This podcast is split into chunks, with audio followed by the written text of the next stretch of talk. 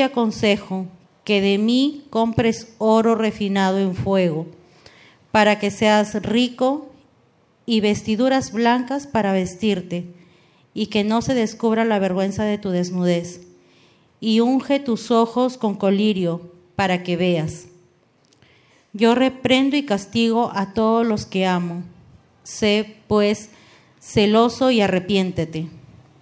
He aquí yo estoy a la puerta y llamo. Si alguno oye mi voz y abre la puerta, entraré a él y cenaré con él, y él conmigo.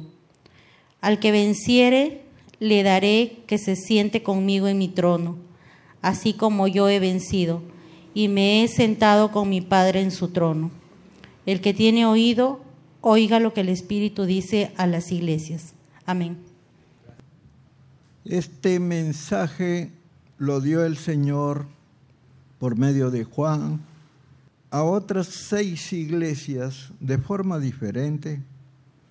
Solamente se escapa una iglesia nada más de una reprensión fuerte.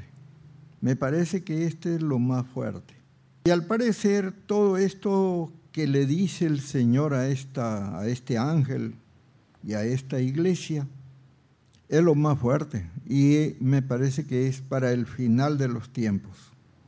Las personas, las gentes, no huirán del peligro aunque se lo digas, se lo repitas una y otra vez no correrán del peligro hasta que no lo vean. Pero esa es justamente la tarea, hasta cierto punto ingrata, de los que predicamos el Evangelio. Y perdóneme por ser tan fuerte con esto, ¿no? Porque no solamente le ha pasado a esta iglesia, porque ella dice que está rica y que no tiene necesidad de nada. Y esa es la condición de muchas congregaciones en este momento. Y no quieren entender. Venimos porque las almas tienen necesidad urgente de ser salvas. Y esa competencia es de todo creyente, especialmente de los que predicamos, de los que profetizamos de los que tenemos un lugar privilegiado en dirigir a la iglesia. Pero si retrocedemos en el tiempo, por ejemplo, Noé se puso a fabricar un barco y eso tardó 120 años. Resulta que lo que anunciaba Noé nunca se había visto. Es decir, él decía que iba a haber un diluvio. Muchos dicen, argumentan, gente entendida, que cómo puede ser que toda la tierra sea cubierta de agua. Bueno, si sabemos bien que la tierra ahora está cubierta por los mares y es redonda, pero el agua no se va no sé qué tanto argumento. Y es gente entendida, hermano, gente estudiada. ¿Y por qué no se dan cuenta de eso? La tierra es redonda y el mar está que la cubre. Pero no por eso el agua se cae. Un argumento realmente necio. Otra persona que no oyó, no le dio la gana escuchar, la esposa de Lot Parece que Lot también tenía sus problemas mentales. Al parecer digo porque varios problemas le ocurrieron a Abraham por llevarlo consigo. Cuando le dijeron, no lo hagas, deja allá a tu familia. Claro, nosotros hoy en día nos preocupamos de que nuestra familia no esté en la iglesia. Pero si oramos, si rogamos, ya el problema no es de nosotros, está en las manos del Señor. Y tenemos que entender que el Señor está lidiando con mucha gente a través de todos los siglos. Es doloroso, por supuesto, Pero las cosas son así, pues. Aunque duela. Y tenemos que aceptarlo.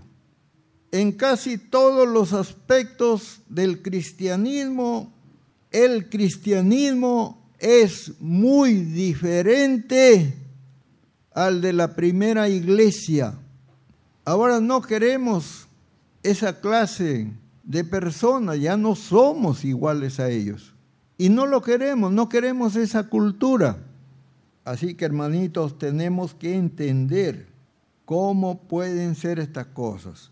La primera iglesia fue un fuego consumidor y esa es la diferencia con nosotros, porque nosotros estamos en estos días de esta iglesia.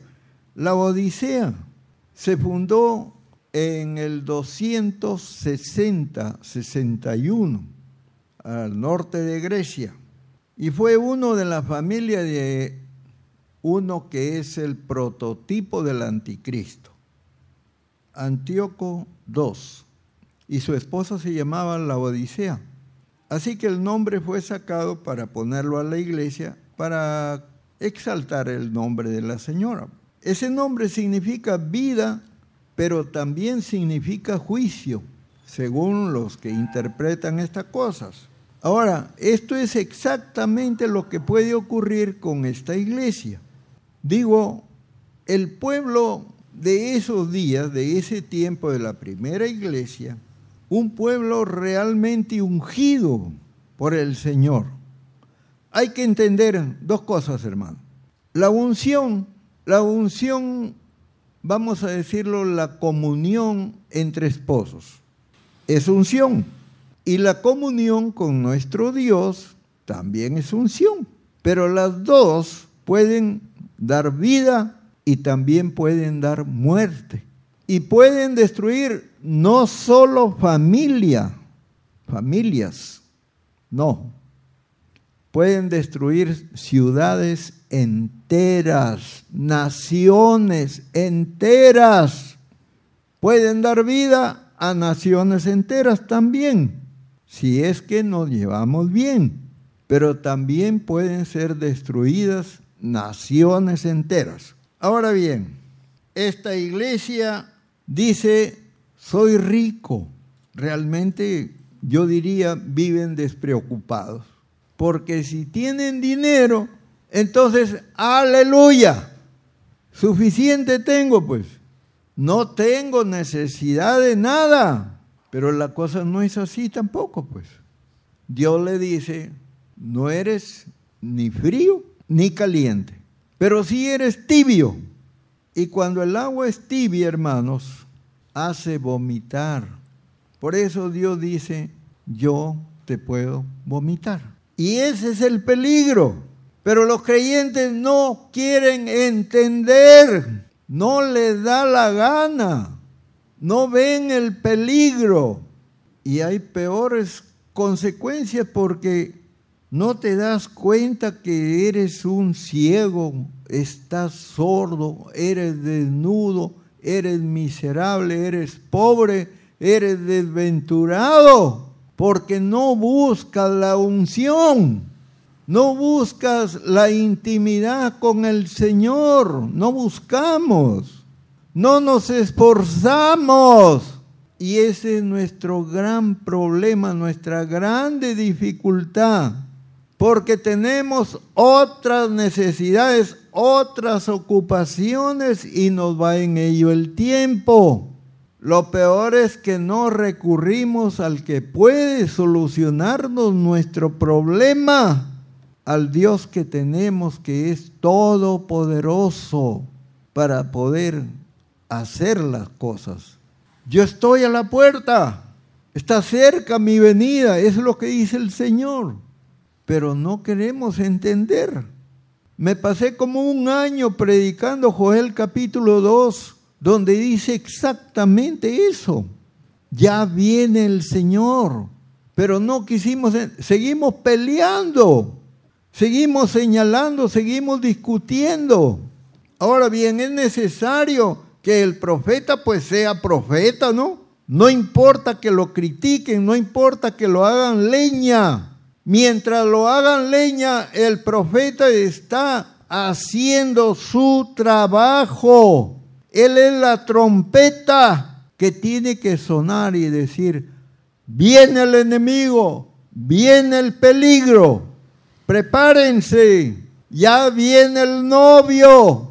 Más bien el profeta debería ser el más criticado. No tenía que ser el más ensalzado o exaltado. No tiene que ser así. Al contrario, el profeta tiene que aceptar su trabajo de profeta. Pero acá nos gusta la profecía, es decir, acariciarlo al profeta. Quiero que me profetices y profetízame bien, porque si no vas a tener un punto en contra. Pero el profeta necesariamente tiene que cumplir con su trabajo que no es agradable. A nadie le gusta la exhortación, la reprensión. A nadie. Bueno, salvo a los que sean humildes, pequeños. Ellos iban a aceptar, pero nosotros no. Porque nosotros todavía tenemos orgullo. Hace pocas semanas el Señor nos dijo eso. Ustedes todavía tienen orgullo. Pero ahora, ¿qué nos gusta? Un evangelio al paso. Eso es lo que queremos. No queremos temas demasiado largos. No, Señor. Queremos temas pequeños que nos endulcen la vida, que nos haga una delicia escuchar. Por eso la palabra dice que nosotros nos amontonaremos predicadores que nos hagan comezón de oír. Porque si no hacen eso, entonces hay que cambiar el mensaje para que nos guste a todos. Así que vamos a hacer pues este un teatro por acá. Y tengo que buscar quiénes son capaces de hacer teatro porque eso nos gusta, eso nos encanta, pero que nos riñan no es agradable, que nos exhorten tampoco queremos. Nadie quiere eso, porque eso no agrada a nuestro ego, a nuestra carne, no le es agradable. ¿Por qué esta generación es amante de los placeres, más que de Dios? y no guardamos la fe que decimos que tenemos en el Supremo. Pero a nosotros nos encantan que nos alegren el oído, pero que nos venga con exhortaciones. Y sin embargo en eso está la vida, la vida que el Señor nos está prometiendo. El tiempo vendrá cuando no soportaremos la sana doctrina ya no queremos porque estamos muy corrompidos. Nuestra carne necesita que sea esplayada, que se divierta, porque tenemos comezón de oído. Así que si no me traen un mensaje que sea de mi agrado, mejor me voy de la iglesia. Si me, si me dicen que cambie, yo no quiero oír eso. Quiero oír cosas que sean del agrado de mi carne, del agrado de mi ego. Eso me gusta. Pero que me riñan, que me digan lo que yo soy, lo que yo estoy haciendo, eso no me va a gustar. Nuestro cristianismo que hemos, nos hemos inventado es cristianismo al paso, rápido, nos parece más conveniente porque necesitamos el tiempo para la diversión. Y eso le dijo el Señor también, allá en la primera iglesia. Ustedes no me buscan por la palabra, sino por la comida que les di ayer. Ven, también habían problemas en esos días de ese tipo. Así que hoy en día nosotros decimos, bueno, pues, pero ese era otro tiempo. Ahora no, ahora ya es tiempo que de hacer las cosas más rápidas.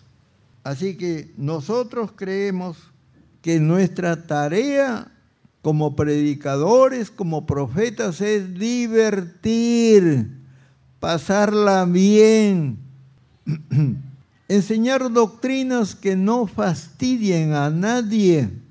¿Y cuántas doctrinas los hermanos de ya bastantes siglos atrás nos han venido enseñando hasta el día de hoy?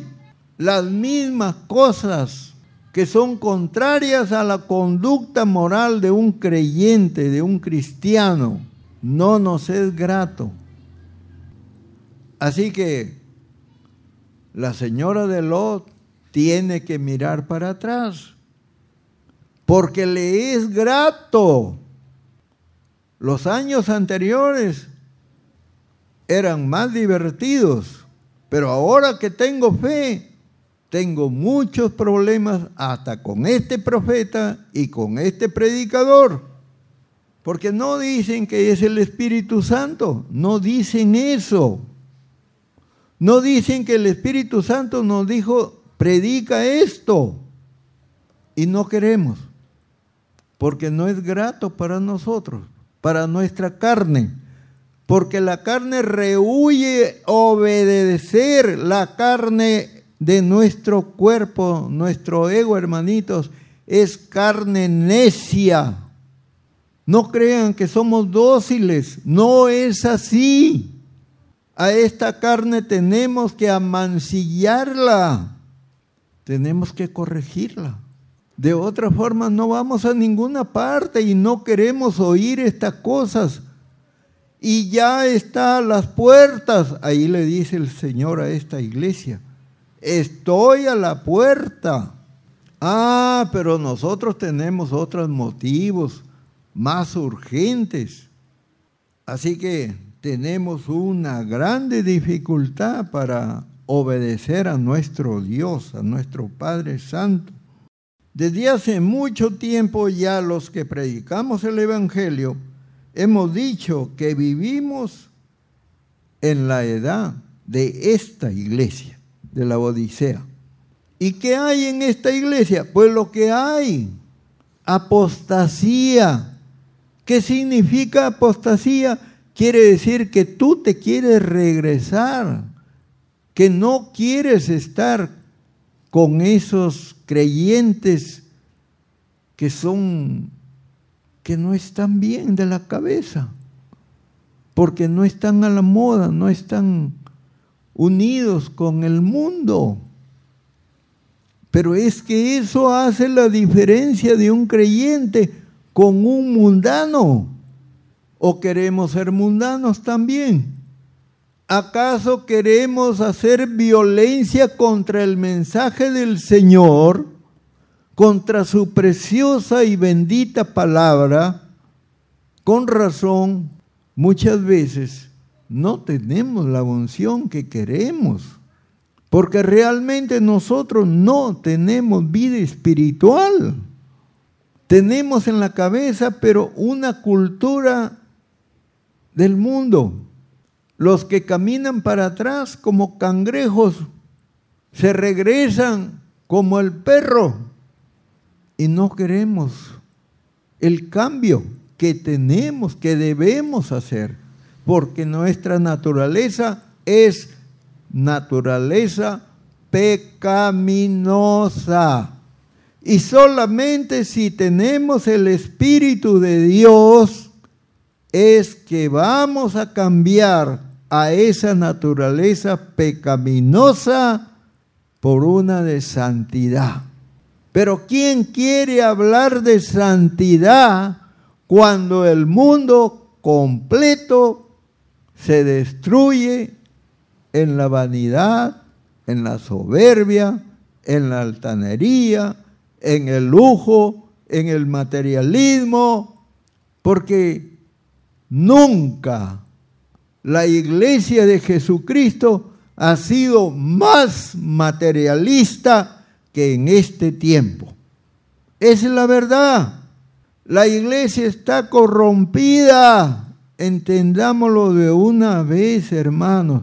Si queremos la santidad, entonces vamos por buen camino.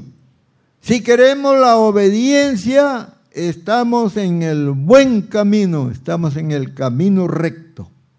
Pero si no queremos eso, hay que cambiar esto.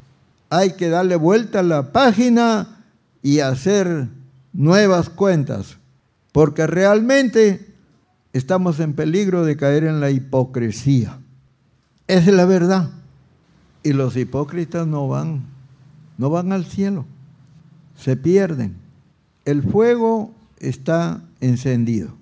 Si tú quieres, lo avivas. Pero si eres un bombero del diablo, vas a apagar el fuego. Y va a ser nuestra perdición. Así que, ¿lo tomamos o lo dejamos? Pero andarnos con medias tintas no conviene. Tenemos que tomar decisiones, pero decisiones ya. ¿Aceptamos el reto del Señor o nos ponemos a contravenir esta bendita palabra que el Señor nos da? Y lo peor de todo es que nos vamos a destruir. No vamos a prosperar, hermanos. Nadie puede prosperar en esta condición si andamos de frío a caliente, de caliente a frío, y somos tibios. ¿ah? Porque un día llega el momento del peligro y ya no hay tiempo, ya no hay tiempo de cambiar, ya no hay aceite en la lámpara y el novio cierra la puerta. Miren hermanitos, el Señor escuchó la oración de mi esposa. Ella le dijo, yo no me quiero ir en el rato, yo quiero que me lleves ahora. Y el Señor la escuchó a ella. Así que hay que entender, hermanitos, ¿hay premura? Sí. Eso es exactamente lo que hay, hermanitos. Y tenemos que tomar una decisión. ¿Convenimos con el Señor en sus exigencias o no lo hacemos y nos perdemos? Pero esto viene, de todas maneras, el Señor ha dicho que Él lo va a hacer, pero es necesario que nosotros tomemos una decisión y no podemos andar así, a medias tintas, no se puede. O somos del Señor o somos del mundo. No podemos tener dos señores, dos amos, dos dueños. No, no se puede. Tomamos la decisión de seguir el camino angosto. Yo no quiero que el Señor me diga esas palabras, pero Él de todas maneras me las dice. De todas maneras, ustedes lo han oído acá. Es necesario. Qué bárbaro, digo yo, pero hay que aceptar lo que Él dice, porque si no es muerte. Lo que hay después de la desobediencia es muerte. Si vamos a contentar a la carne, a nuestra carne, y ella exige, Ojo, cuidado. Nuestra carne exige que la contentemos, pero el Espíritu también tiene sus propias exigencias. Así que tenemos que hacerle caso. Ustedes tienen que ver a quién le van a hacer caso. Yo creo que la tarea de un profeta es advertir en alta voz como trompeta. Pero como a mi hermano, por ejemplo, ya lo han reñido varias veces varios hermanos, no levanta mucho la voz, pero debería, debía de hacerlo, sin miedo. ¿Que le van a disparar? Sí, le van a hacer eso. Le van a decir la vida, lo que nunca ha pensado él. Pero es necesario porque nuestra carne es rebelde y es capaz de insultarlo, de decirle en su cara, siempre estás que repite lo mismo. Yo no sé quién es el que anda pensando eso, pero el Señor varias veces lo ha repetido y esa persona, hermanos, está en peligro. Por ejemplo, tiene que levantar la voz cuando se están durmiendo. Tiene que hacerlo. Cuando están pensando en otras cosas antes que en lo que dice el Señor. Porque, hermano, yo estoy leyendo en Nehemías, seis horas leyeron el libro del Señor y todos estaban atentos porque tenían hambre. Cuando me impusieron las manos a mí, lo primero que yo sentí es hambre. ¿Hambre de qué? De la palabra. ¿Dónde hay una Biblia? Quiero una Biblia, rápido, tráigame una Biblia. Mi hermana Matilde dijo, yo tengo una. Me corrí a su casa. Yo no tenía. La Biblia de mi viejito, que estaba en vida todavía, la tenía en zorritos, estaba lejos yo, hermanos. Ese día que me impone las manos, hermanos, yo quería romper mi casa de gozo, saltar, brincotear, salir a la calle gritando, conozco a Jesús, conozco a Jesús. Y quería Biblia y no tenía. Es lo primero que te da el Espíritu Santo. Pero acá le digo a mis hermanitos, a ver, lean una Biblia. No hay Biblia. ¿Ah? Traigo a mis hermanos acá donde estoy yo. A ver, lee, ¿qué cosa has leído hoy día? Nada, no ha leído nada. Y si leen, tienen miedo leer. Les parece que, que ya no tienen voz, parece que el gato se les comió la lengua. Hermano de mi alma, hermano de mi corazón, el profeta tiene que estar dedicado a su labor aunque le tiren una bomba, de todas maneras él tiene que resistir. ¿Va a tener enemigos? Claro que sí, cuando anuncia la verdad. Yo les prometí que el domingo iba a hablar, pero mi hermano Félix se me adelantó, mejor dicho, el Espíritu Santo, porque el Señor le presta su boca a mi hermano. Y yo vi que estaba bien lo que estaba haciendo mi hermano. Entonces me controlé, pues. Ya no dije nada porque el Señor estaba diciendo las cosas. Y el Señor sabe hacer mejor que yo las cosas. Es fácil entender. Pues. Hay que hacer bien las cosas. Si estamos equivocados, hay que decirle al Señor, Señor, estamos equivocados. Incluso hay que adelantarse, Señor, si tú ves que me voy a equivocar, por favor, corrígeme. Tengo que decirle al Señor, porque si no, entonces es el hombre el que está gobernando, el que está guiando la iglesia, y el hombre siempre comete errores. Pero si lo ponemos al Señor delante, Él no se va a equivocar. Nosotros somos los que nos equivocamos. Así que el hermano profeta tiene una labor muy grande, muy preciosa, hermanos. Pero si él se deja sobornar con los besitos, con los abracitos, con la lustrada de zapatos, ya está mal, pues.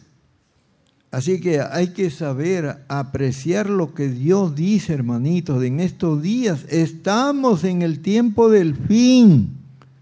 Que yo no les puedo decir que falta una semana. No puedo, pues. Me puedo equivocar. Falta un mes, no lo sé es cosa del Señor. Y el Señor dice que del día y la hora nadie sabe. Solo el papá nomás sabe. Y cuando sea el tiempo, le va a decir, hijo, ya, anda, trae a tu novia. Y nos va a encontrar dormidos, que no hemos leído nada, que no hay aceite, y vamos a salir a la carrera. Hermano, pónganme las manos porque ya vino el Señor. Y cuando regresas, ya se cerró la puerta. ¿Ves? Así que entendamos, hermanitos, que tenga paz. Que Dios los bendiga.